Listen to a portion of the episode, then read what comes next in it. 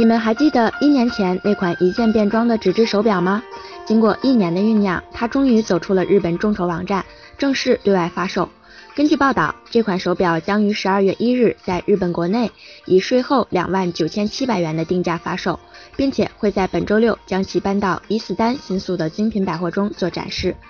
这款手表来自索尼旗下的独立品牌 Fashion Entertainment，它其实并不是一款智能手表，甚至不是一款智能穿戴设备，它是一款采用电子纸技术，能够实现手表和表盘样式的一键切换的普通手表。最主要的目的是用来展示索尼的电子纸技术。这种电子纸能够弯曲、随意剪裁，并不影响实际的显示效果。除了手表之外，他们还准备推出一款能够自由更换颜色和花纹的电子纸质领结。从这些信息可以看出，索尼是想借助这种新式的材料进军时尚界，带来一场全新的技术革命。